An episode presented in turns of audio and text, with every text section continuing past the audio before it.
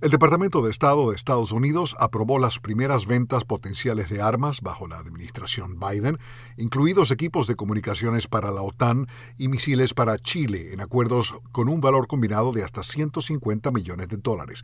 Chile podría adquirir hasta 16 misiles Standard Missile SM-2, equipos de apoyo, repuestos y entrenamiento por 85 millones de dólares, dijo el Pentágono. Los misiles SM-2 se consideran de alcance medio y frecuentemente los buques los utilizan contra aviones enemigos.